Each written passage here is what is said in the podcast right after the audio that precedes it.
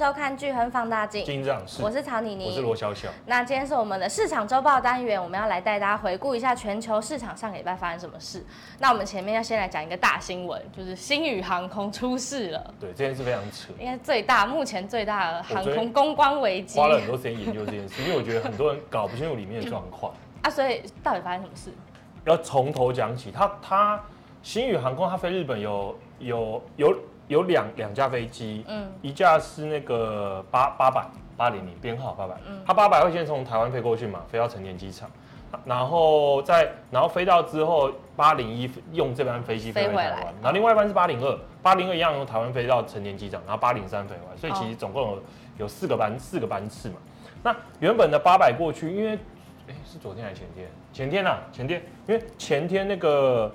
成田机场这边有那个怪风啦，嗯、就是会突然有大风嘛啊！如果飞机在降落的时候，旁边侧风突然很强，飞机就会没办法降落，就只能飞上去重新再降落一次。哦、那那原本的八百这一班嘛，它就是在成田机场降落的时候一直遭遇怪风。嗯、那有规定就是他们自己的内规了，我我也搞不清楚是内规还是后来的共识，就是你如果尝试降落两次失败，就不能再降落了，你就要飞去别的地方。嗯、所以它降落两次都失败嘛，然后它就飞去了名古屋机场。哦加完油，重新再回成田机场去降落。嗯啊，因为这样子，你看降落又失败，然后然后又绕去别的地方加油，再回来降。对对对，所以那一班班机的 delay 时间就 delay 大概十几个小时才到。哦，啊，因为我们刚才提了八百之后接八零一嘛，啊八百到不了，所以八零一就没飞机飞回来了。嗯，啊，八零一的人就被丢在那嘛。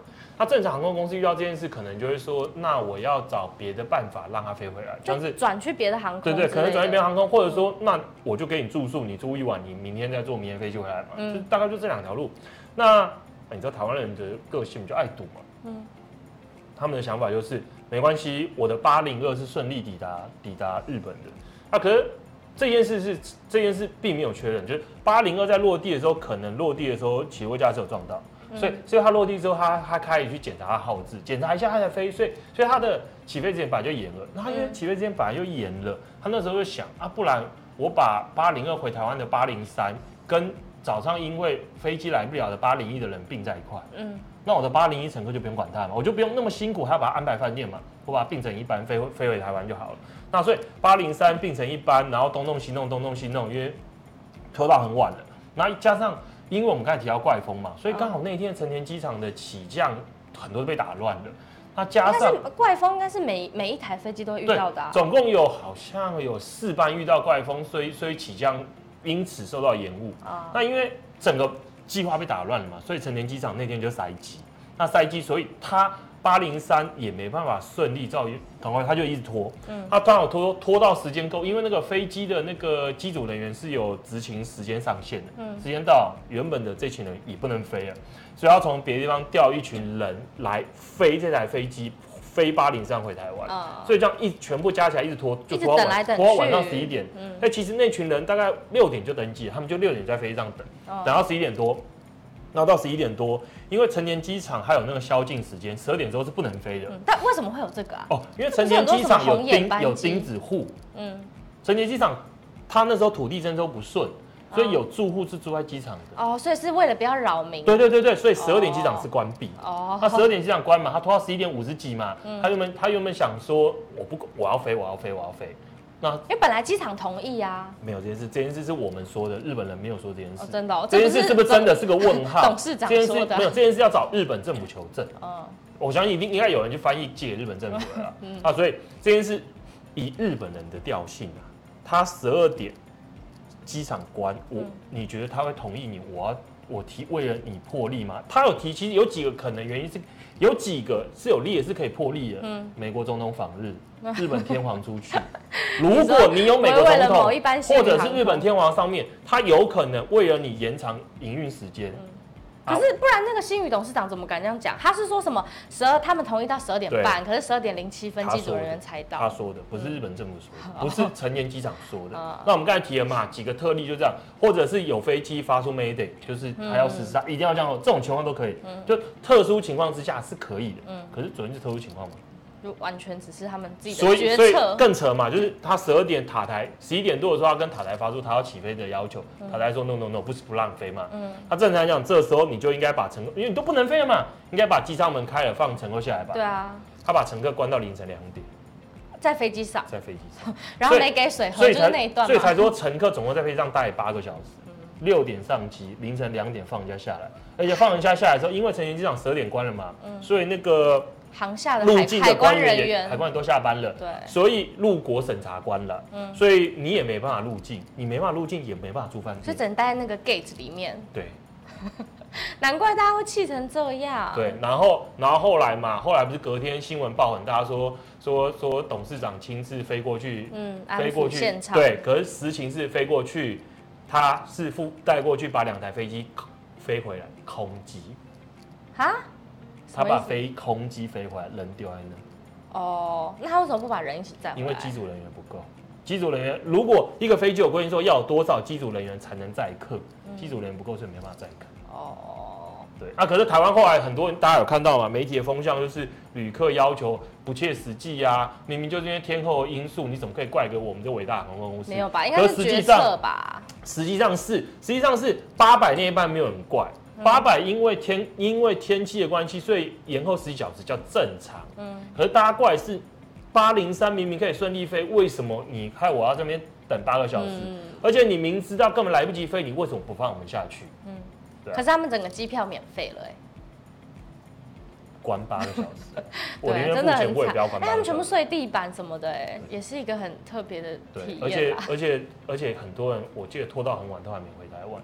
因为回来要分三批嘛，嗯，对啊。所以一开始把大家就分散到各个航空就好啦。我我我那时候看到这新闻，我也觉得不可思议，因为我自己遇过几次嘛。嗯、我们那时候去，哎、欸，你这次不是也有跑到是哪里住一个晚上？就是也是因为 delay。我那时候也是因为 delay，可是他没有把我们关在飞机上啊，嗯、他是叫我们在那个那个机场等啊。哦、那机场等人等四个小时，他说不行，就说那取消了。嗯。就这样，他没有帮我们关在飞机上，他也没有想要硬要飞。然后之前之前我有遇到一次，也是从那时候我们要从波多黎各飞回那个 Ann Arbor，然后那时候因为大家不想回去嘛，大家玩的很开心。嗯。然后在飞机上的时候，因为一开始就是他他会先跟你说，我们飞机目前要零件有些问题，所以要往延后。然后大概等一两小时吧，机长又说啊啊，今天不飞了，我们决定帮大家明天再飞回去。全机是欢呼，就没有跑回去玩，因为很好啊，因为因为他不飞对不对？下来他一两个小时嘛，下来之后他就是。给你那个帮你安排住宿嘛，嗯、就是给你那个计程车券，就什么都给你饭店，嗯、然后给你餐钱，然后再给你隔天回机场的计程车券，送你，就全部都包，对啊，包一大堆东西，然后还还还补偿你，往往还送你额外的 credit 多少钱，所以对大家讲，根本有什么好不开心？好了，你就是赚到了，就就是没什么损失啊，啊，可是。这个是把你关八小时，然后屁都没，而且在飞机上一杯水都没有。对，然后，然后我后来才知道，原来原因是因为美国法律是有规定的，就是你不能把乘客关超过几个小时。哈？什么意思？就是你，所以他们有违法吗？我不是，我说的是美国法律，嗯、因为美国法律有这这一个，所以我们当初遇到的时候，他只帮我们。一两个小时就叫我们下机嘛，嗯、因为法律规定不能超过。忘了三海是应该四个小时，但台湾、日本没有啊，因为因为亚洲没这规定嘛，嗯、所以他爱关你多久就关你多久。哦、他叫你在飞机上待两天，你也要待两天，就被锁在上面。对对对对对，而且还有婴儿哎，啊，就是超惨的。这边没有这法令，所以他爱干嘛就可以干嘛。完蛋，我们星宇航空，我们是我们已经讲了八分钟。哦天哪！哦，那我们要赶快。好好，我们赶快切入正题。我们今天第一个要来讲，就是 Google 他们揭露的一个内部文件。对，我觉得我们要先提一下，因为我们这个周报嘛，所以要讲上礼拜发生挺重要的事。嗯、那上礼拜很多人应该会觉得，哎，不对啊，明明重要的是应该是地区性银行跟区域性银行的股价嘛。嗯。那、啊、为什么会冒出这个？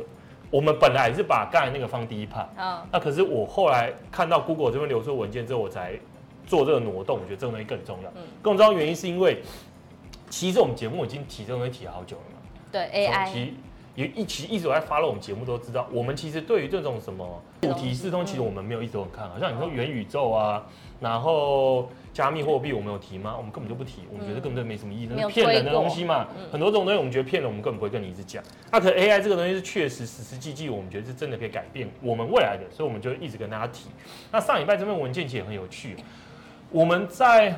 ChatGPT 刚开始爆红的时候，就有写篇写一篇文章嘛。嗯、那篇文章里面，其实我们列了里面几个当时主流的公司推出的模型，然后跟它的参数，然后跟它的成本，嗯，然后那时候我们提了，我们认为说这会是一个军备竞赛，那这个军备竞赛不可能有人事先知道谁是赢家，嗯，那我们从现在最新 Google 流出的这份内部文件也验证了我们当时说的是嘛，Google 直接就内部文件直接就开宗明义讲了，他认为他们跟目前的 ChatGPT 都很有可能不会是最后的大赢家。嗯，因为现在发展的太快了，对，非常惊人呐、啊。原本这东西技术有点独占嘛，嗯，原本大家用 ChatGPT 爆红啊，可是 ChatGPT 它这东西掌握他手里嘛，嗯，然后那当然你说 Meta 就是 Facebook 啊，跟 Google 有做他们自己的东西，嗯、可是他们基本上这都是他们自己，他们并没有把它公开给大家使用，嗯，所以大家也只能去像是我我用 ChatGPT 的 API，然后。把把资料丢给他，让他吐吐回东西给我，然后我用这个包装成我自己的 app 或者什么一个界面来做第三方的使用，来做其他的。可是核心是他的，我只是透过他帮忙我产出答案。嗯，他可后来事情出出现天翻地覆的改变，什么叫天翻地覆的改变？是首先在二月二十四号嘛，就是 Facebook 出了一个他们的模型叫 Llama。嗯，那那时候我们也马上就写一篇文。然后直接写说，呃，Facebook 很明显就是这个军备竞赛在加速嘛，就他大家都推出了一堆他们自己的产品，然后可是下一个更可怕的是到三月三号，怎样？Google 推出来这个 Llama 的内部的东西被泄密，被内部的人就不知道怎么冒出来，反正就泄密了，就大家都可取得了嘛，然后大家可取得之后，大家就可以去一探究竟啊，一探究竟你就发现美国可以直接使用是不是？反正就先弄去研究看看就对了，反正就是他的那些有说啊，不能商业使用，所以你就看一堆学术单位在用嘛，像一开始 Stanford，Stanford 就跑进去用，然后弄出了那个应该是羊驼还骆马，我忘了他那个叫羊驼还骆马，各种小动物。有羊驼又有骆马，我忘了谁先，我忘了是羊驼先还是骆马先啊，反正又弄了弄了其中一个，然后后来到后来更新的那个 Berkeley，Berkeley 也弄了一个那个无尾熊，嗯，反正就大家疯狂的公开嘛，就大家疯狂去使用，那 Google 的。内部的文件讲的就是很讲，因为它目前已经陷入就是开源的，就是开源的情况。当所有人都能进去使用的时候，就其实人类的文明进展是来自于集体的智慧。嗯，就是为什么为什么人口集中到大城市会帮助国家，会帮助一个国家有更好的生产力或者更好的科技进步？就是当人越多的时候，每一个人。每一个普通人贡献出来，加总起来可以超越一个天才。嗯，所以当一堆人进来，一起一起加入这个这个这个开源这个社群，来每个人都做对模型做出一些贡献在改变的时候，它集体的速度就远快于过往一支一家厂商做的事。所以这是为什么 Google 认为说他们很很很可能会在这场军备竞赛中落败，因为进展的速度快得太离谱了。我们刚才提到三月三号这个精灵。被从神灯里面放出来了嘛？嗯、然后我要看一下哦。然后三月十二号已经有人把这个东西弄成的，可以在手机上运作了。嗯，这个这个谁谁弄的？就都是一般的，都是一般人。啊，当然这是一般的，有些是有些是学者，有些是有些是研究生，有些是工程师啦。嗯、可是他至少他不是以公司的名义去做这件事，嗯、就是就是就是一个开放的，嗯、就是大家弄弄出来就让大家用。嗯、所以那时候疯狂每一种不同的东西，嗯、然后在三月十三。可以用笔电很快速的做出一个，跑出一个模型，超快欸。然后接下来我们看一下哦，接下来接下来速度是越变越快，越变越快。然后三月十九啊，已经号称这种很快弄出来的东西可以跟诶、欸、那时候 Google Google 弄弄个叫 Bard 嘛，嗯，可以跟它匹敌。然后，所以 Google 其实自己也有说嘛，他说很 Google 研发了这么久，然后人家花几天就可以。我要一千万的成本，是是然后五千四百亿的那个参数，嗯，跟人家一百块美金跟一百三十亿参数做的东西差不多。可是人家是用他们的啊，不是不是不是不是，人家是用 Meta 的，哦，人是用 Meta，对对，一开始都是建立在 Meta 之上。哦，他 Meta 为什么会外泄出来，也没有人知道。那我觉得以事后阴谋论来讲，看起来得利最大的就是 Facebook。嗯，大家想嘛。我自己用我的工程师团队去研发，我很有可能根本就追不上 Google，更不用说是 Microsoft。我让广大的民众来帮我啊！如果这样，那我就鱼死网破，我扔出来大家一起弄嘛。反正到时候你们两个跟我一样惨。嗯。那也因为是开源是我的，所以几乎是建立在我的架构之上，我搞不好要成最后的赢家。目前看起来，这个是发展是蛮顺利的。目前看起来 Google 很惨。Facebook 的股价回升很快。嗯。然后更提到更扯的是，我们再看后来的进展。后来说计算一次快到只要一个小时，哇！就整个模型的 train 只要一个小时，嗯、然后，然后他有拿去跟一些现有主流的比，像我们刚才提到那个 Berkeley 的那那个无尾熊嘛，训练、嗯、一次的成本是一百块美金，然后他跟他拿去跟 ChatGPT 比的话，他说一般使用者啦，就是一半的情况之下分不出谁比较好。哦，他们花这么短时间就已经可以，这是众人的智慧的可怕的地方，嗯、因为。一个公司一群人在做的时候，其实是为了公司获利嘛。那你如果每个人每个人是觉得是为了整个人类无私奉献，你其实你不会考虑什么加班时间或者什么什么投入嘛？嗯，就爽。那像 Google 怎么办？Google 现在是不是已经变了？所以 Google 内部的说法是，他们是否应该也赶快开源，把这个东西。拿出来让大家，对，丢出来给大家用，就大家一起进步算了。本来就 是啊，因为因为你封闭去做竞争，你竞争不赢开源这件事，所以这就是他们这件事。所以，所以我们觉得重点也在于刚才提嘛，因为整个开源，然后让越来越多人可以参与进来，所以未来发展速度只会加速。嗯，那这个东西的技术进展已经。快到有点可怕，像上礼拜看那个影片是，之前我们用用的几个是你输入文字可以产出照片嘛，嗯，现在是输入文字可以产出影片，超级方便。那你再换个角，如果这东西进步更多，输入文字就可以产出一支，而且未来无限可能啊，就是会有各种的应用啊。那还要电影明星干嘛？还要 AV 女优干嘛？我打完文字就全部就可以产出。我跟你讲很可怕喔。而且都免费，是不是？现在未来一定应该也是免费。就是如果这么，你知道 YouTube 上有一类啊，就是他，我觉得这这很扯。他他用文，他用那种文字生成的图片，生成美女图片，然后把它弄成影片放在 YouTube 上。哦，这种这种是违法啊。但感觉未未来这种我不知道诈骗会很猖獗。可是这就很就有点有点可怕。对啊，因为你分辨不出那个女的是真的。要开始立法管一下，就是 AI 这一条路上会有的。可是立法管制就是回到那时候嘛，蒸汽机刚出来的时候，那时候有一堆人说要立法管制，不能让这个技术进步，嗯、因为它会让广大的劳工失业啊。嗯，挡得住吗？哎、欸，那之前不是有很多大佬出来联署说 AI 发展太快，现在有很多危险。一部分大佬，可一部分大佬也反对啊。嗯、就是那那个现在有什么后续吗？目前没有，目前只是欧洲跟美国有召开一部分专家想要立相关的法，嗯、像是那个安全性，还有里面的内容的版权这些东西去做限制。可、嗯、可就像我提的。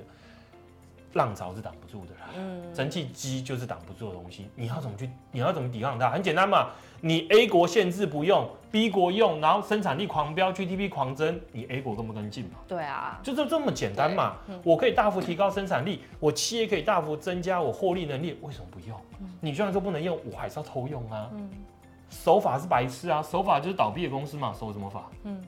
但接下来全世界生产力整个会大幅飙升。对啊，所以我们这也是我们一直以来认为说这件事不是假，你觉得是假你就去用看看。嗯，对，你去用看看你就知道这个东西非常可怕，会取代非常多人。像是先前一阵子美国的那个教育类股就集体大跌，原因就在这。嗯、原本很多人会透过那个网服务嘛，就是诶、欸、透过这家公司，然后就有些线上解题啦，嗯、就是学生不知道怎么写写写写功课嘛，哦、我就是付钱给他，那我就可以叫他帮我写。答案出来，现在这都可以自动生成了吧？股价狂狂跌，因为我找 ChatGPT 对啊，不需要完全取代。对，你答对，所以很多这种会被取代的公司就就很惨。嗯，我们现在来介绍一下，就是我们是聚亨买基金。那聚亨买基金是一家什么公司？我们是全台最大的民营线上基金销售平台。对，我们就等于是一站式，就在我们的平台上面，你可以买到各家的。非常有名的基金都可以买到，我觉得有名不有名，其实基本上我们家都有了。对，我们目前有超过三千七百档，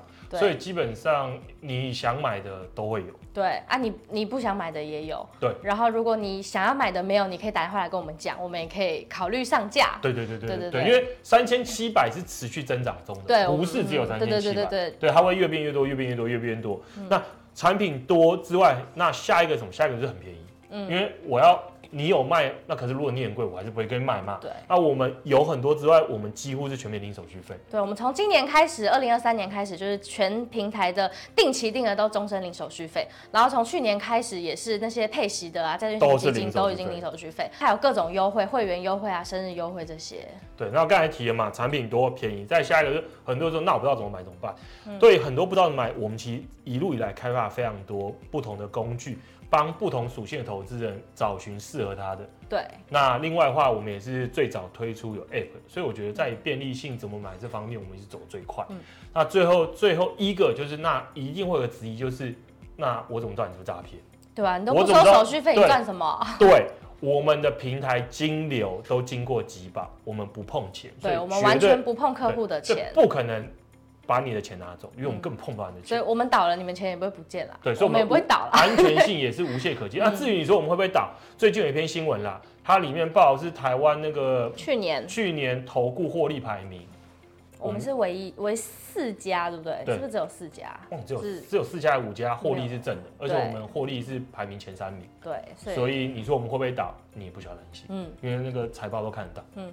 对，然后最后的话就是，那你如果听完这些，你有兴趣，那你就要使用我们的放大代码开户，就是专属我们巨亨放大镜的听众的专属优惠，叫做 F U N D D A。那会有什么优惠嘞？因为我们刚才提了，虽然说我们好像很多都领的嘛，啊，嗯、我们这边用这个代码开户还额外送你十笔的单笔领，对他就会怕说你有一些特别的基金、特别的股票型基金。并不是零手续费，你就可以用这十比零的单笔零手续费去申购，然后不用手续费。对，所以你本来开户就会有四笔，加上我们放大的十笔，总共会有十对十四笔的优惠券。对，然后最后的话，只有这用这代码会收到一份专属的投资报告。对，我们每一季会有一个非常全面的投资报告。对。那是只有用这个代码开户的人才会有的。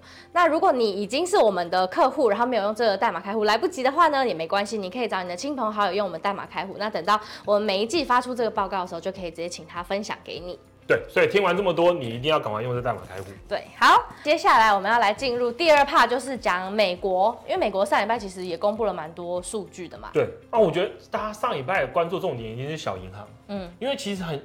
有点戏剧性呢、啊，嗯，因为礼拜一的时候才刚说第一共和银行被 JP Morgan 所收购嘛，嗯、然后大家觉得事情结束了，因为其实当天美股也表现还还可以，表现还可以。嗯、那但是没想到收购他的 JP Morgan 说了一句莫名其妙的话，引爆之后二三四的股价下跌。他说什么？他就说，反正意思就是之后可能还有一些银行出问题了，嗯，就暴跌。那大家就想，那所以下一个是谁？嗯。那所以又开始疯狂的找寻有可能出问题的银行，嗯、所以二三四美国这些小银行的股价又出现又跌乱七八糟。那礼拜五嘞？礼拜五其实这件事就很有趣。那二三四跌乱七八糟嘛，那礼拜五的时候突然因为美国公布的失业率数据，嗯，那失业率数据公布出来非常的好，好大家觉得哦经济不会衰退了，所以不用担心的，嗯，然后就开始大幅就开始回升了，就开始。嗯这些先前跌很多的那种小银行股价都大幅翻翻身，嗯，所以礼拜五好像跟二三四是截然两个不同的世界。那我觉得很多人的问题就是，那所以危机结束了吗？嗯，所以是否代表真的就没事？因为他们看到了经济数据好于预期，对对，就会觉得不衰退了嘛。那不衰退是否代表没事？我个人认为啊，礼拜五的市场的解读是完全的莫名其妙。为什么？因为先要提一下。我们在很久之前呢、啊，这边其实并不是写我们这篇文章，是写在我们的那个社团里面的，我个人社团里面的一篇文。嗯、那篇文其实也只写三分之二，最后三分之一没写完，没写完原因我我跑去吃麦当劳早餐。你不是补回来了吗？我好像只补了一部分，一部分我懒得写，就把它丢在那边。也是啊，毕竟也是加班。所以我觉得都麦当劳该负责，谁叫他麦当劳早餐在关键时候送来？那麦当劳要来赞助我们吧？对对对，我很爱吃麦当劳，欢迎欢迎赞助我。那 好，反正就是就是。我们那时候提了嘛，那时候那时候其实很久以前，那时候是矽谷银行刚出事吧？我们解释一下到底发生什么事。发生事情就是这背后就出在啊，哎，我觉得我觉得回到一个回到一个更更合理，就是所有的东西啊，不管股票、债券啊，或者说你什么 CLO 啊，那些什么各种各类型不同那些包装起来的证券，它的背后都是会有一个主体嘛？那主体有可能是一个国家或一个公司。举例来说，如果是股票的话，我们讲来说，以股票啊，就是我这个公司公司股价一定取决于是公司的未来嘛，嗯，它未来的成长性很好，不会倒闭，获利持续增长，股票股价就会上涨。那这个是股票。那一个公司除了发行股票之外，它可以发行债券，嗯，那债券的话也跟它一样，它如果不倒闭不违约，它都是运作正常，那我这家公司发行债券也不会有问题，对，它一定我到期就是还本嘛。那另外的话，还有一些很多像什么 CLO 啊，然后这些 C。什么什么鬼啊！反正一堆，把各种不同类型的资产合起来。你如果想要看细项，知道这些东西什么什么，可以去找我们的那篇文章。嗯，那这种很多这种集合的证券，它的核心背景就是它也是把某些东西包起来，像是呃有的把一些一堆房地产的贷款包起来，各种资产抵押的证券，然后有一些有一些是把一些车贷包装起来，嗯，有些是把民众的一些消费贷款包装起来，啊，有些是把一些呃那个商用不动产贷款包装起来，反正不管包什么，其实它底下核心一定是可以拆分到是谁发行的什么，嗯，像是举例来说，如果是包包一大堆的房贷的话，它的它的底层资产就是每一个房贷户嘛，嗯，就是每一个房买房子去借钱的人。这就是集合。那如果是包一大堆商务不动产开发贷款啊，就是一大堆不动产的商业开发商，他们包装起来。所以这一群人、这一群公司或者特定公司，它的体质结构健不健康，就取决于这一个包装起来的资产到底有没有问题嘛。嗯。那那我们当初说了，那当初到底为什么这一连串银行出问题？就是他们底底下啦，银行有分资产跟负债嘛。那银行获利的来源是来自于就是借钱出去给人家，就是这些贷款。嗯，那借钱出去给人家这些贷款，因为过去这段时间联总会超低利率政策，所以他们很低的利率借出去。那我们如果以之前出问题的那个第一共和银行为例的话，这家公司这家银行是理论上来讲你不会觉得出问题的银行，因为它的客户大部分聚焦在非常有钱的人，非常有钱怎么会出问题？你看嘛。我我的钱如果都是借给像郭台铭这种客户，就是我我借他很多钱，嗯嗯、你觉得我会出问题吗？不可能出问题嘛。郭台铭不会不还我钱嘛。嗯、所以大家都觉得这是一家非常安全的银行。嗯、可是又换个角度想，郭台铭缺不缺钱？不缺钱嘛。所以我借给他的钱利利利息一定很低。嗯，我一定用极低的方式借给他，像是像是我们刚才提到的那个第一共和，他绝大部分的贷款是借给这些很有钱的客户。那我们看一下整体啊，整体的平均而言，它的贷款的那个利息大概就是不到三 percent，大概三 percent 左右。而且它很多一块是那种就是好前几年不用还本金的，只要还利息。嗯。那也因为过往的过往的存款利率也很低嘛，所以过往存款利率只有零点多，它的资金取得成本它零点零点七 percent，我如果没记错还是零点四，所以它其实它零点四 percent 从科从存款户那边拿到钱。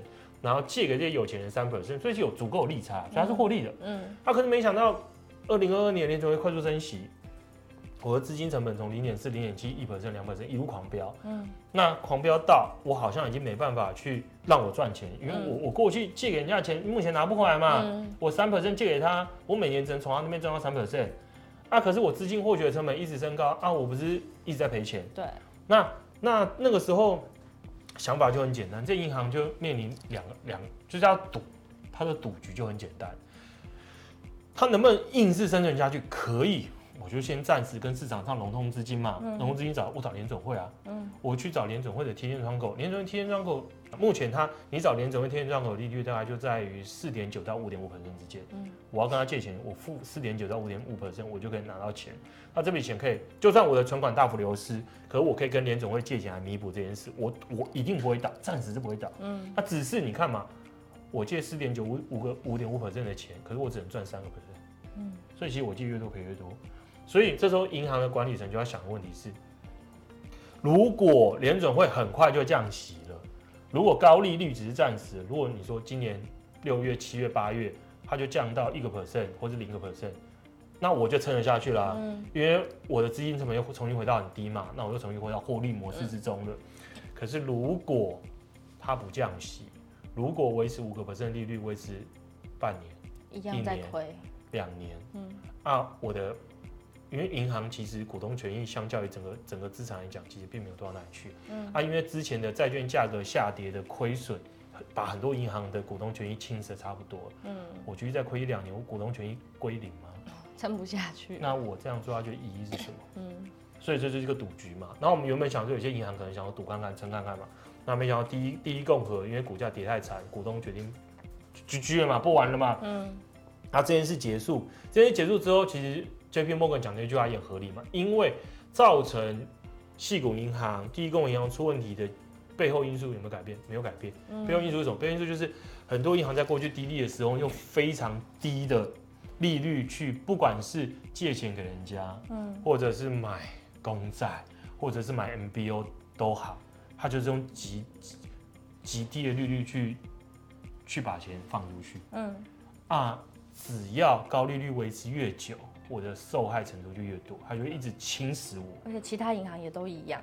对，嗯、所以这也是为什么上个礼拜后来二三四，大家想一想不对劲之后，很多小银行股价就狂跌，因为小银行还是一样嘛，还是遭遇存款流失。嗯、你存款流失要拿钱怎么办？两个做法，联总会，嗯，四点九到五点五。第二办法，调高存款利率吸吸钱。那我们再讲为什么调高听存款利率吸钱这件事很难办到？因为美国目前的货币基金，它的利率是四点二个 percent，所以钱当然就过去了。民众不是白痴嘛？嗯、我买货币基金就四点二 percent，你给我存款利率两个 percent，哦，为什么要存在那？对啊，那边有点风险。你还是一间看起来很危险的银行呢。你要吸引我，你应该给我四点五五趴吧？对啊，高于五趴。请问我跟联总会借钱有什么差别？嗯，我跟联总会借就是五趴了嘛。嗯，所以这些小银行就会面临这个很痛苦的时期，他们只能祈祷升息，不只是升息要停，要赶快降降下去。嗯，只要利率继续维，就算不再升息，我们假设未来两年都不升息，维持在五个 percent 两年，还是很高啊，他们还是很惨。嗯，对，除非马上快速降息，他们才会化解他们的危机。嗯，那。为什么我们说礼拜五的市场反应很吊诡？就是因为礼拜五公布的数据，请问是支持快速降息还是继续升息？它劳动市场还是很强的话，怎么降？对，你答对了，所以这就是重点。礼拜五公布数出来数据好的莫名其妙，所以大家已经大家把好消息想成好消息，但其实好消息是坏消息。对，好消息这个非常坏消息，嗯因为我们去看一下里面嘛，那些失业里面，像临时性的解雇啊、永久的失业啊，然后。主动的离职者全都持续往下掉，就显示了整个劳动市场情况非常的好。然后我们如果看一下最低薪的薪资的你的两个行业薪资年增率五个 percent，嗯，这样他要怎么降息啊？所以不会降息，就打不下来，所以所以不可能会降息啊。嗯，除除非因为很多人会说嘛，劳动市场是个落后，失业率是个落后数据嘛，嗯，所以有可能我们在六月七月突然看到它啪就往上，突然变很糟，嗯，不是不可能。那这样的话，联准会就有降息的可能性。只是你再换个角度想，要触发这个失业劳动数据突然变很糟，一定要某些部分部门出现严重事嘛？有些部门集体的大规模倒闭了，大规模裁员，嗯、才会让失业率突然从三点四帕跳到五个 percent、六个 percent 嘛？嗯。但现在目前光是这件事本身就够令人可怕了，嗯、对啊。所以这件事发生的时候。就算真的快速降息，银行暂时资金成本是下降，可你要换个角度想哦，啊，银行的呆账可能会增加，嗯，所以我们才说，那大家上礼拜搞错方向了。对，短期而言依然是安全资产比较好。嗯，对，好吧，听起来有点悲观，好不容易他们上去了一点点，这是一个事实嘛，这件事就是在那，这件事不会改变嘛，嗯，对啊，好。第三趴就是欧洲央行，这一趴一分钟可以讲完了。好，因为这一趴主要是要跟他道歉，因为我们先完全没有这个。有一次提到欧洲央行嘛，他就讲了，欧洲央行就是联总会跟屁虫嘛，联总会做什么，欧洲央行做什么就做什么。嗯，然后那时候我说，你说欧洲央行会告我，因为欧洲央行正，因为它是一个有货币储备地位的的的央行，所以它的政货币政策是有其独立性的，嗯，所以它会。视其经济数据的变化去调整货币政策，而并不是看美国联总会怎么做，它就怎么做。结果我们之后去看了他们的脚步，对，我后来看一下发现，原来是我错了，就他们真的是跟着。对，真的联总会只要一停止升息，然后开始降息，然后隔一段时间欧洲央行就会开始跟着往下降。嗯。可是我觉得不代表他真的跟他这么做了，因为美国对于这世界经济的影重要性太大嘛。当联总会开始降息，就是美国经济真的陷入衰退，或是准备要陷入衰衰退。啊，所以如果当全球贸易很密切的时候，美国经济变差，全球经济会变差嘛。啊，所以欧洲经济当然也会。对啊，美国这么重要，欧洲当然就会跟着开始跟大幅的货币政策。嗯，这一趴你只是要讲这个，你没有其他东西要讲。哦，欧洲要 根本就不重要。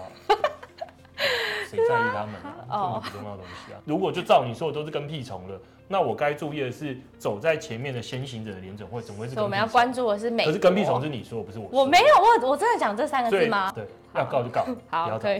如果他们真的来，我们延上也是可以红的吧？我觉得光是在台湾法院跟他对簿公堂就可以开直播了。哇，那我们就红啦！好，那就欢迎欧洲央行来告我。好，那最后我们还是欢迎大家来用我们的 FUNDDA 放大代码开户。对对，好，那我们今天节目就到这里，谢谢大家收听，我们下期见，拜拜。拜拜。